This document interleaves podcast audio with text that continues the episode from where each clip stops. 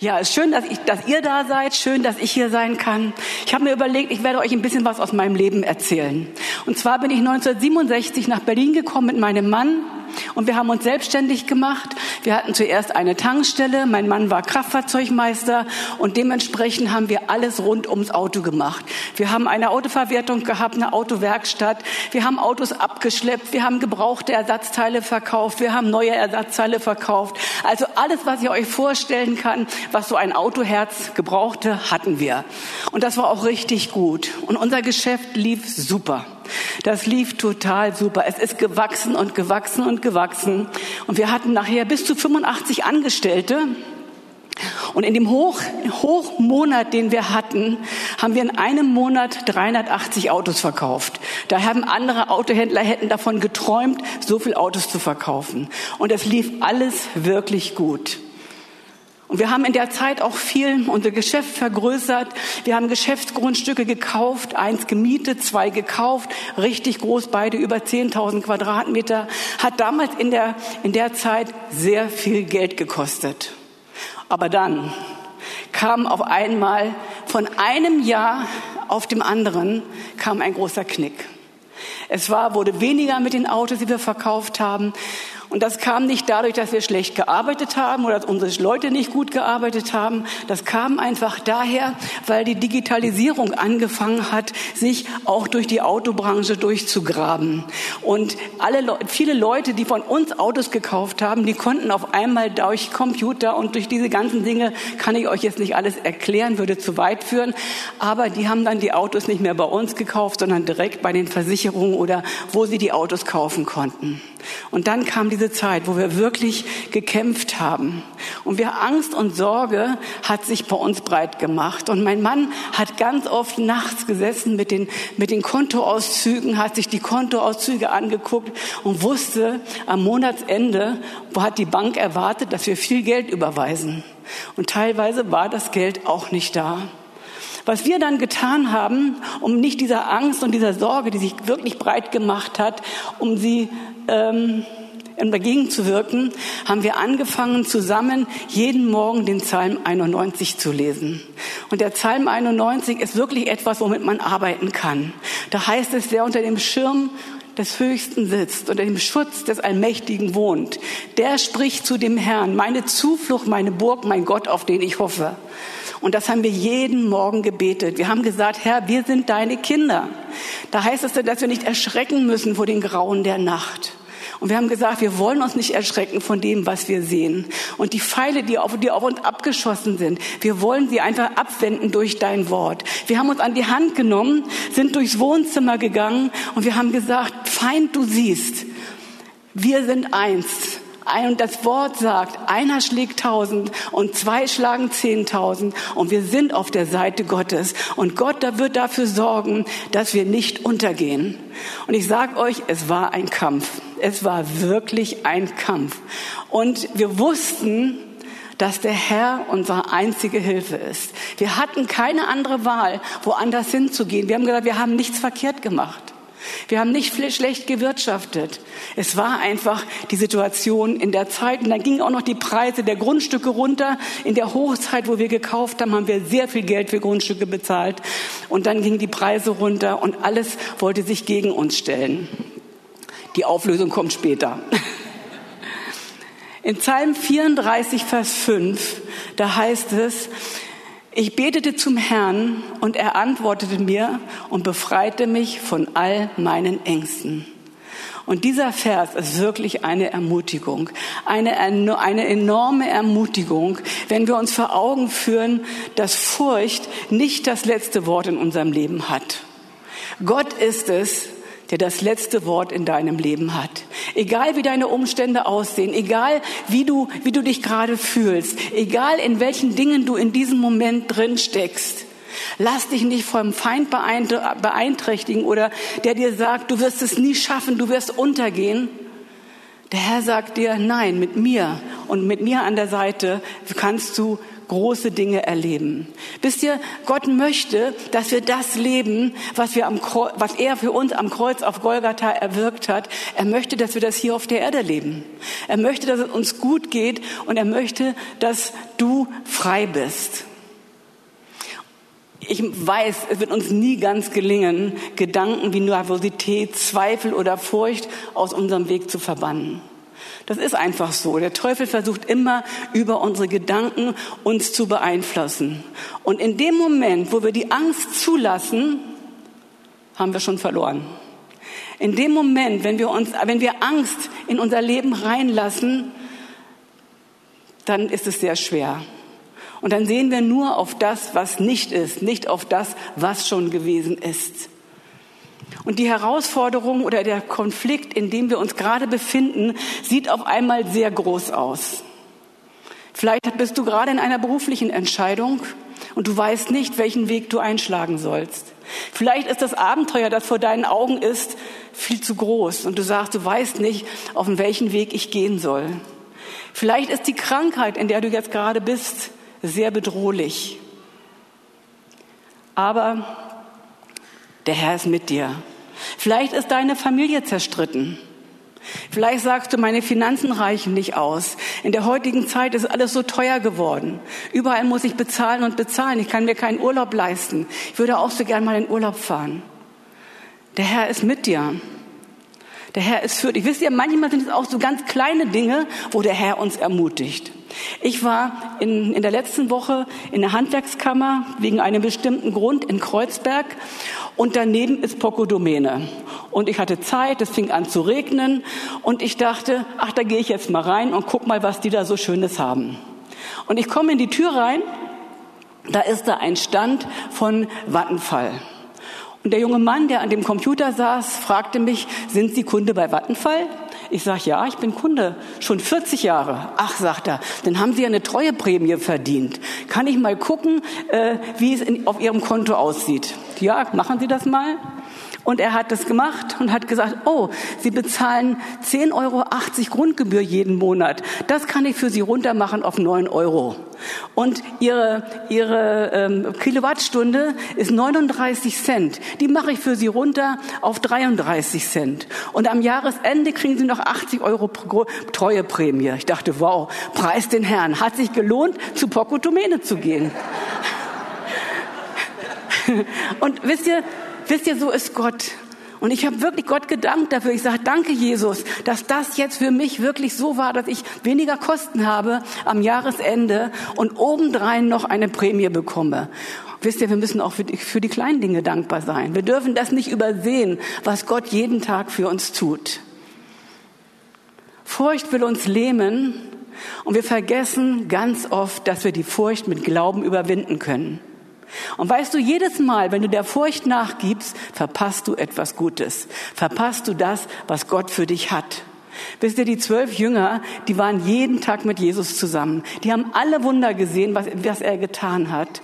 Und die, die wussten, die waren, Jesus kann alles tun.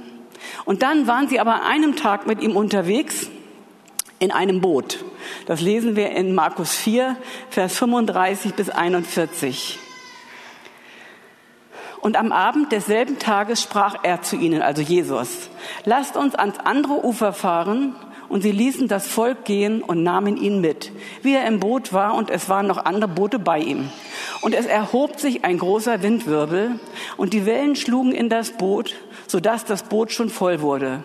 Und er war hinten im Boot und schlief auf einem Kissen habe ich mir Gedanken drüber gemacht, dachte, Mann, Jesus hat sich das richtig gemütlich gemacht. Der hat sich nicht nur einfach so hingelegt auf den, auf den Boden, sondern er hat sich ein Kissen genommen, dass er richtig gemütlich schlafen kann. Und es ging ihm gut dabei.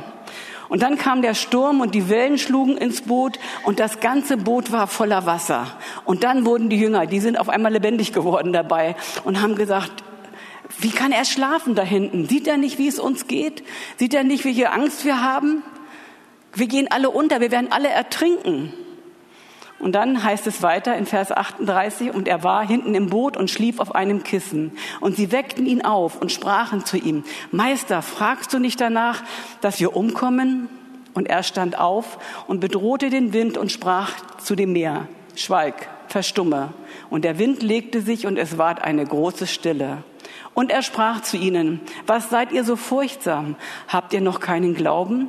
Und sie fürchteten sich sehr und sprachen untereinander, wer ist der, dass ihm Wind und Meer gehorsam sind? Also sie waren jeden Tag mit ihnen zusammen und doch kannten sie ihn nicht. Das hat mich dabei sehr beeindruckt bei dieser Geschichte, dass sie eigentlich Jesus gar nicht richtig kannten, dass sie gar nicht wussten, wer er ist und was, welche Macht er hat. Und weißt du, wenn du Jesus und sein Wort kennst, das ist so wichtig, dass du sein Wort kennst. Es ist so wichtig, dass du täglich in seinem Wort liest, dass du dir dein, sein Wort vorhältst, weil sonst vergessen wir immer das, was, was er für uns getan hat. Du musst einfach sicher, sicher sein, dass das Wort für dich lebendig ist. Gott ist so gut. Jesus ist so gut.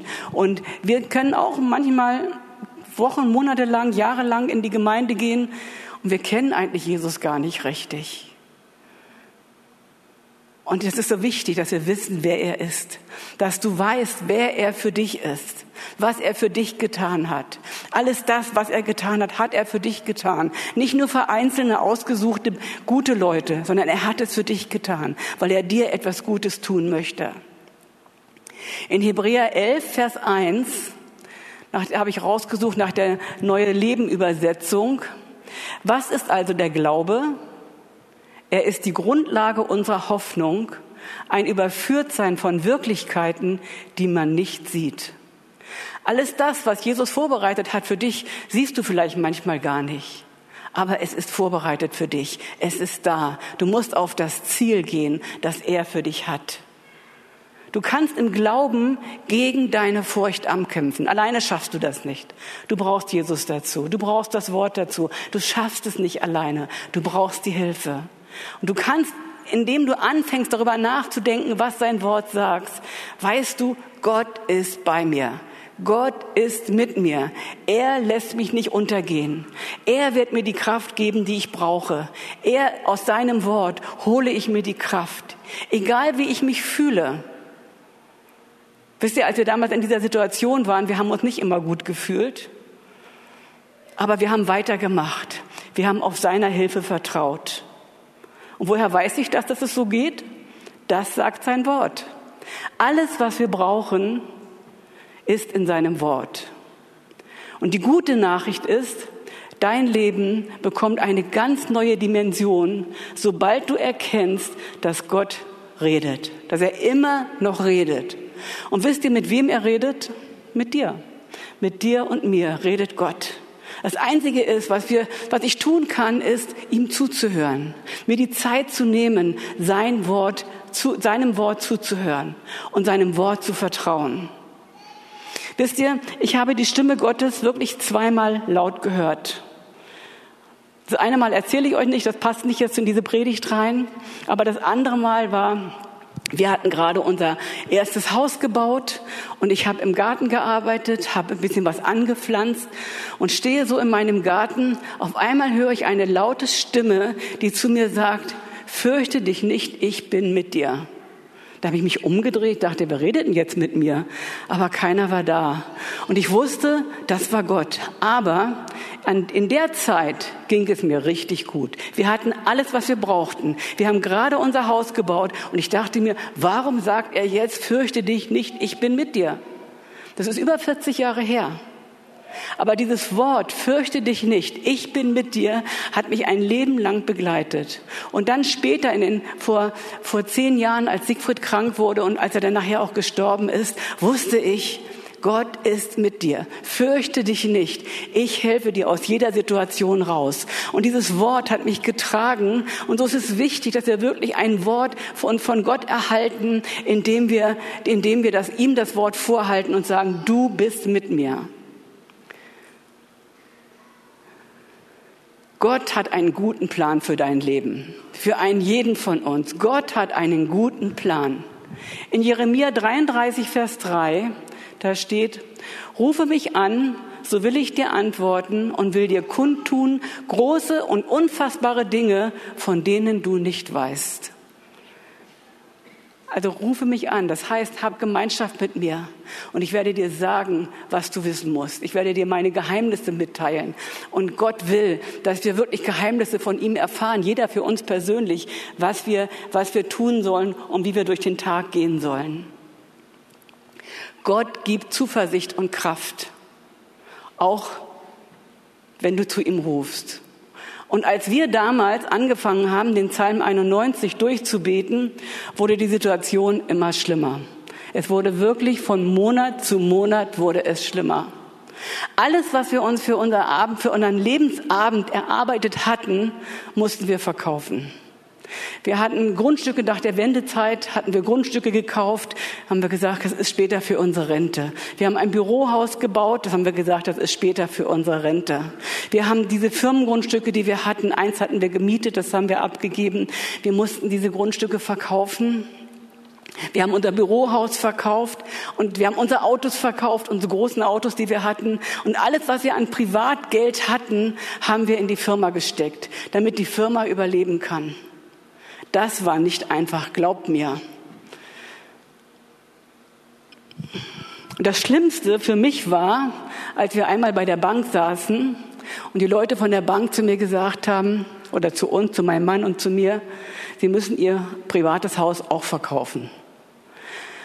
Das war nicht einfach unser schönes Haus, das wir gebaut hatten, das sollten wir auch verkaufen. Wir sind nach Hause gegangen und ich habe gesagt, Siegfried, das verkaufen wir nie, das Haus. Das will ich nicht. Ich will mein Haus behalten. Das will ich nicht. Und ich habe jetzt gerade von Carsten Bilder bekommen, wie unsere, wir hatten ja viele Taufen bei uns in unserem Haus, in unserem kleinen Pool, den wir hatten. Und es hat mich wieder neu daran erinnert, wie schön eigentlich unser Haus war, wie schön unser Garten war und was Gott mit diesem Haus alles gemacht hat, wie wir ihn gedient haben mit diesem Haus. Wir sind dann in eine Mietwohnung gezogen, weil wir unser Haus verkaufen mussten. Wir hatten damals in ein Dreifamilienhaus gebaut. Das mussten wir verkaufen. Und als wir dieses Haus gebaut haben, hat mein Mann damals gesagt, die untere Wohnung, Bärbel, das ist später mal eine schöne Wohnung für uns fürs Alter. Claudi lacht schon, die kennt die Geschichte. Wisst ihr, Gott ist einfach gut. Wir haben an ihm festgehalten und der erste Segen, der kam, war, ach so, muss ich euch noch vorher erzählen.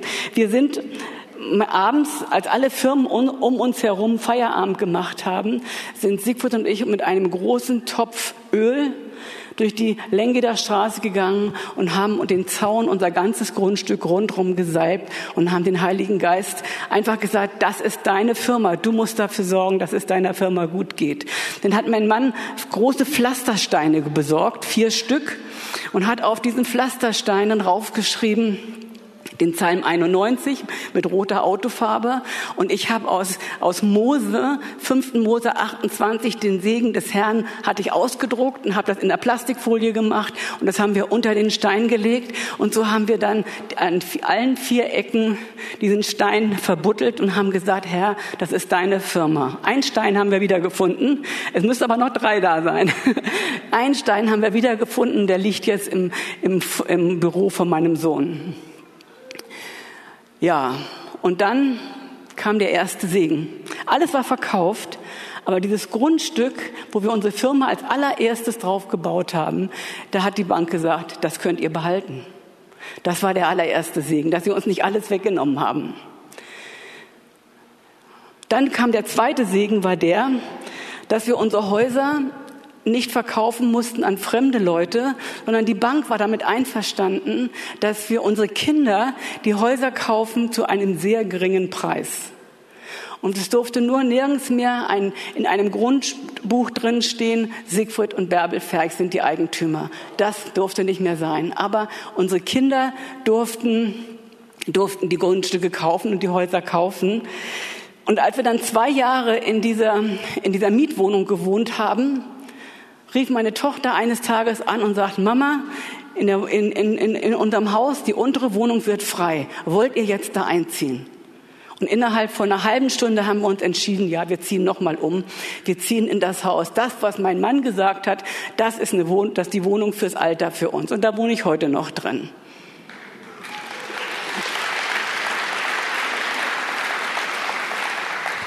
Und dann kam der dickste Segen. Der allerdickste Segen. Ich sag euch, Gott ist so gut. Die Bank hat uns die Restschulden alle erlassen. Und das war mehr als eine Million. Also äh, die Bank hat uns alles erlassen. Du hast die Wahl. Du kannst der Angst nachgeben oder du kannst dich gegen sie stellen. Du kannst verbittert werden oder du kannst in Passivität reingehen. Aber durch die Führung des Heiligen Geistes, der in dir lebt, wird der Kampfgeist in dir geweckt. Du kannst sagen, ich lass mich nicht unterkriegen, egal wie es um mich herum aussieht. Ich bleibe auf Kurs. Ich gebe nicht nach. Ich weiß, dass Jesus mit mir ist. Ich stelle mich bewusst gegen die Widerstände. Ich nehme die Herausforderungen an. Wenn Gott ein Ziel mit dir hat, dann wird er dir auch das geben, was du brauchst. Lass dich nicht von der Furcht lähmen und höre auf, die, auf Gottes Stimme und auf die Gedanken, die er in dein Herz hineinbringt. Wisst ihr, und wenn ich jetzt so zurückschaue, wo Siegfried schon acht Jahre tot ist, beim Herrn ist, weiß ich, dass es mir jetzt persönlich so gut geht wie nie zuvor. Dass Gott das, was er zu mir gesagt hat vor 40 Jahren, ich bin mit dir, sorge dich nicht, dass er für mich gesorgt hat. Und dass es mir jetzt, sicher wäre es gut, wenn Siegfried da wäre. Aber ich bin jetzt alleine und mir geht es so gut wie nie zuvor. Und da bin ich so begeistert drüber.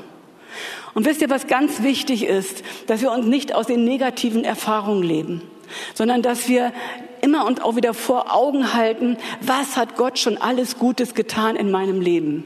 Was hat er im letzten Jahr getan? Was hat er vor fünf Jahren getan? Was hat er vor zehn Jahren getan? Was tut er heute? Und wenn wir dankbar sind, die Bibel sagt, ein dankbares Herz naht sich Gott.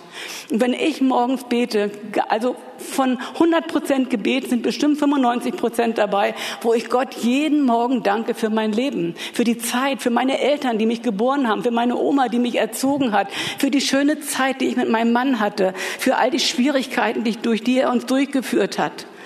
Und dafür, dass es mir jetzt so gut geht. Wisst ihr, wenn wir dankbar sind, dann öffnet sich etwas in, das Her in dem Herzen von Jesus und er schüttet Segen herab, die Fülle. Denke immer wieder daran, dass Gottes Gnade und Barmherzigkeit stärker sind als jede Angst und jede Furcht. Gott ist stärker. Er ist der Sieger gewesen am Kreuz auf Golgatha. Er hat für dich den Sieg errungen und deine Auferstehungskraft fließt durch deinen Körper. Stell dich unter das Blut von Jesus. Du hast es mit einem besiegten Feind zu tun. Du hast es nicht mit jemandem zu tun, der dir, der dir Angst einflößen will. Der Teufel ist besiegt am Kreuz auf Golgatha. Jesus hat aus dem, Minus, aus dem Minus ein Plus gemacht. Er ist für dich da. Er hält dein Leben hoch. Lerne Gottes Wort gegen die Umstände auszusprechen. Das ist deine einzige Hilfe. Ich habe euch noch eine Geschichte mitgebracht. Ich liebe diese Geschichte. Die habe ich aus Südafrika von jemandem mitgebracht. Und ich lese sie euch einfach mal vor. Ein Mann wollte von einer Insel nach Alaska fliegen. Er traf einen Pastor auf dem Flughafen, der ein eigenes kleines Flugzeug hatte. Und er sagte zu diesem Mann, du kannst dein Ticket wieder zurückgeben, das teure Geld sparen, ich fliege auch nach Alaska. So entschied sich der Mann, mit diesem Pastor zu fliegen. Er saß auf der linken Seite, ich auf der rechten Seite und sein Mitarbeiter hinter uns. Ich fragte, sollten wir beten? Er sagte, das ist eine gute Idee. Normalerweise tun wir das nicht, aber wir können das machen. Ich betete eine lange Zeit. Wir flogen los und alles sah gut aus. Wir stiegen höher und höher und es sah nicht nach einem Problem aus. Also das ist eine wahre Geschichte, das ist nicht erfunden. Auf einmal hatten wir Wolken vor uns. Und der Pastor drehte sich zu mir um und sagte, wir haben viele Wolken, aber ich kann nicht in Wolken fliegen. Sie machen, dass ich ohnmächtig werde. Ich sagte, was? Es war den ganzen Tag wolkig. Und als wir in den Wolken waren, fiel der Pastor in Ohnmacht. Ich fasste ihn an und schüttelte ihn und sagte, wach auf, sonst werden wir sterben. Ich sagte dem Mitarbeiter, was sollen wir tun? Er sagte, ich weiß es auch nicht. Aber da gab es ein Funkgerät und der Mitarbeiter nahm das Mikrofon und sagte, hallo, hallo. Und jemand antwortete zurück, hallo, hallo. Wir sagten, wir brauchen Hilfe, unser Pilot ist ohnmächtig. Der Pilot des anderen Flugzeugs sagte es, ich bin auf dem Weg nach Tokio. Du kannst wirklich nicht fliegen? Ich sagte nein. Und mir lief der Schweiß schon vom Kopf runter. Der Pilot der anderen Maschine sagte, ich werde für euch den Flughafen Anchorage anrufen und den Notfalldienst bestellen. Nach einer kurzen Zeit meldete sich der Tower. Ihr habt einen Piloten, der ohnmächtig ist. Macht euch keine Sorgen, wir holen euch runter. Der Mann im Tower sagte, wir werden euch orten auf dem Radar. Mein Job ist es, euch heile nach Hause zu bringen. Wir müssen aber einen Deal machen. Wenn ich euch nach Hause bringen soll, dann müsst ihr euch auf meine Stimme verlassen. Ihr könnt mich nicht sehen, aber ich sehe euch. Aber wenn ihr meiner Stimme nicht vertraut, werdet ihr sterben. Ich sagte, du weißt gar nicht, wie wir uns fühlen. Wir sehen durch die Wolken gar nichts. Er sagte, ihr seid vier Minuten entfernt von einem Berg. Deshalb ist es wichtig, meiner Stimme zu folgen. Ich hatte keine andere Möglichkeit. Ich sah gar nichts und musste einer Stimme folgen, die ich nicht sah. Der Mann aus dem Tower sagte, ich werde alle Flugzeuge in dieser Gegend umleiten. Ihr braucht anderthalb Stunden bis zum Flughafen. Seht nicht auf das Wetter, sondern vertraut nur meiner Stimme. Wenn ihr auf den Sturm seht, werdet ihr es nicht schaffen. Vertraut meiner Stimme. Ein Pilot einer 747-Maschine meldete sich über Funk bei uns und sagte, wir beten für euch. Wir flogen durch das Wetter und dann kam die Stimme zurück. Er sagte, ich bringe euch auf die richtige Spur. Und ich sah die Landebahn vor mir. Sie war voller Lichter und da gab es ein Kreuz aus Licht. Der Mann im Tower sagte, schau auf das Kreuz, das ist der Weg nach Hause. Am Ende brachte er uns runter, aber wir konnten immer noch nichts sehen. Es war so wolkig und alles, was er sagte, bleibe bei mir, ich leite dich runter. Und ein paar Meter tiefer sah ich das Kreuz und ich landete das Flugzeug. Ich versuchte es aber siebenmal. Es war auf der Landebahn und nach kurzer Zeit stoppte es. Als es gerade gestoppt hatte, wachte der Pilot auf und die Stimme am Mikrofon sagte, Danke, dass du mir zugehört hast. Wenn du meiner Stimme nicht gehorcht hättest, dann wäre das Flugzeug abgestürzt. Du musst verstehen, er konnte mich sehen, aber ich konnte ihn nicht sehen. Und er bedankte sich nochmal, dass ich seiner Stimme vertraut habe. Ich war dann in meinem Hotel und um vier Uhr morgens klopfte es an meiner Tür. Und ein Mann stand draußen und sagte, Hallo David. Ich fragte ihn, bist du der Mann, der mich nach Hause gebracht hat? Er sagte, ja, das bin ich. Kannst du dir vorstellen, wie es für mich war, als ich diesen Mann sah und ich kannte seine Stimme? Ich finde, diese Geschichte ist so, so real, dass wir einfach wissen, egal in welcher Situation wir uns befinden, wenn wir seiner Stimme vertrauen, dann wird er uns aus jedem Problem herausholen. Und wir sehen Gott nicht, aber wir wissen, er ist da. Und er hat ein super gutes Radargerät und er weiß, wo wir lang gehen müssen. Er hält deine, deine Schritte auf Kurs. Er geht mit dir. Wenn du Jesus hast, kannst du jede Angst überwinden. Und wenn du seiner Stimme vertraust, hast du immer eine Lösung. Ganz gleich, in welcher Situation du bist. Wenn du Angst spürst, gib dieser Angst nicht nach. Vertraue Jesus, vertraue seiner Stimme und schau auf das Kreuz, was er für dich getan hat. Er hat das Kreuz für dich hingestellt, dass du weißt, du kannst dorthin gehen und kannst alle deine Lasten, alle deine Not, alle deine Probleme an diesem Kreuz ablegen. Das ist so gut, wenn wir das tun, wenn wir ihm sagen, hier hast du all mein Schlamassel, alles das, was mich bedrückt und ich schaffe es alleine nicht. Das ist nämlich auch noch eine Sache. Wir denken immer, wir schaffen es. Wir müssen nur ordentlich arbeiten und ordentlich durchziehen, dann schaffen wir es. Aber wir schaffen es nicht ohne Gottes Hilfe. Und er ist da und er möchte uns so gerne helfen. Vertraue auf Gott, vertraue seinem Wort, stütze dich auf deinen Glauben und geh vorwärts. Er wird je, bei jedem Schritt in deinem Leben bei dir sein. Er verlässt dich nicht. Das Wort sagt, er ist immer bei mir, er verlässt uns nicht. Er ist immer bei dir. Wir dürfen uns nicht, nur nicht beeindrucken lassen von den Umständen, sondern lass dich beeindrucken von seinem Wort. Sei dankbar in jeder Situation, auch wenn es dir schwer fällt. Ein dankbares Herz naht sich Gott. Lebe mutig, sei mehr als ein Überwinder. Vertraue auf Jesus und auf seine Kraft. Er will in dir alles wirken. Es ist nicht immer leicht zu glauben und durchzuhalten. Das weiß ich aus eigener Erfahrung, aber es hat, Glauben hat immer eine Belohnung am Ende. Wir haben vorhin gelesen, Hebräer 11, Vers 1. Was ist also der Glaube? Es ist die Grundlage unserer Hoffnung. Ein Überführtsein von Wirklichkeiten, die man nicht sieht. Wirklichkeiten, die man nicht sieht. Damit ist kein Wunschdenken gemeint. Der Pastor im Flugzeug musste sich auch auf die Stimme verlassen, die er gehört hat. Und deshalb wurde er gerettet. Es geht nicht darum, dass etwas geschieht, wenn wir ganz fest daran glauben, es geht darum, weil etwas geschieht, weil es schon Wirklichkeit ist in Jesus. Deshalb geschieht es, weil Jesus schon alles vorbereitet hat für dich.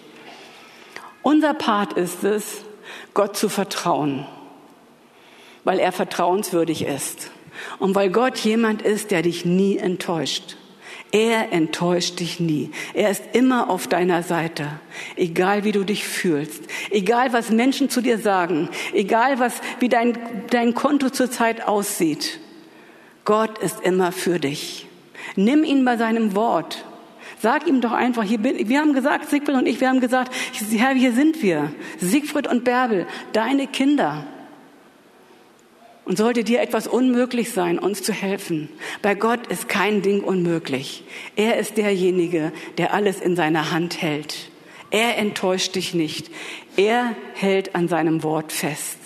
Und Jesus, dafür danke ich dir, dass dein Wort die Wahrheit ist und dass du uns so gut vorbereitet hast durch dein Wort, dass wir alles haben, was wir brauchen, dass wir nichts erarbeiten müssen oder erkämpfen müssen, dass du für uns bist. Danke dafür. Danke für deine Gnade und für deine Güte, die jeden Morgen neu ist und nie alt und abgestanden, sondern deine Gnade und deine Güte, sie ist jeden Morgen neu. Und dafür danken wir dir, Jesus dass wir uns wirklich unter, deine unter deiner Gnade wohlfühlen können, weil du für uns bist. Danke dafür. Als ich mich vorbereitet habe zu Hause, habe ich ähm, einen Eindruck gehabt für jemand, ähm, dass eine Person hier ist oder vielleicht auch draußen, draußen am Livestream, Dir geht es genauso, wie es uns gegangen ist. Du stehst vor einem riesigen Schuldenberg und du weißt gar nicht, wie du in diesen Schuldenberg hineingekommen bist, weil du gedacht hast, du hast keine Fehler gemacht, aber da sind Menschen gewesen, Geschäftspartner um dich herum gewesen, die nicht ehrlich waren mit dir. Und durch diese Unehrlichkeit bist du in diese Situation geraten. Und du hast schon darüber nachgedacht, wie du das Problem lösen könntest. Und du hast dir auch überlegt, am besten ist, ich nehme mir das Leben, dann bin ich mit allem fertig und ich brauche äh, meine Schulden nicht bezahlen. Aber weißt du, Jesus sagt heute Morgen zu dir, vertraue mir. Versuche nicht die Dinge selbst zu lösen. Nimm mein Wort, halte es hoch und ich werde dich führen und leiten und es wird ein dicker Segen für dich dabei herauskommen. Nimm einfach dein, das Wort Gottes und halte es hoch und du wirst sehen, das dauert nicht lange und du wirst da rauskommen. Und wenn wir, wenn wir jetzt vielleicht noch mal ein, ein Lied singen, ähm, habe ich gedacht, da sind bestimmt Menschen hier heute Morgen, ihr habt Nöte, ihr habt Probleme, ihr habt Ängste, ihr habt Sorgen. Und wir nehmen uns jetzt zwei Minuten und gehen einfach zu Jesus und sag in der Zeit, wo wir das Lied singen, sag es laut oder auch leise oder bete mit einem Nachbarn und sag einfach, welche Not und welche Angst du hast. Und gib ganz bewusst neu Jesus diese Angst und diese Sorge ab am Kreuz. Ich glaube, dass heute Morgen so ein Morgen ist, wo wir Freisetzung erleben werden, wo wir Befreiung erleben werden von dem, was, was Gott in deinem Leben tun will. Er hat nur Gutes für dich vor. Und das werden wir jetzt tun und dann Nachher kommen, haben wir noch Zeit, um, wenn ihr nach vorne kommen wollt, zum Beten. Das kommt später. Aber jetzt nehmen wir uns erstmal die Zeit. Sag ihm dein Problem und hör hin, was er sagt und er wird dir antworten.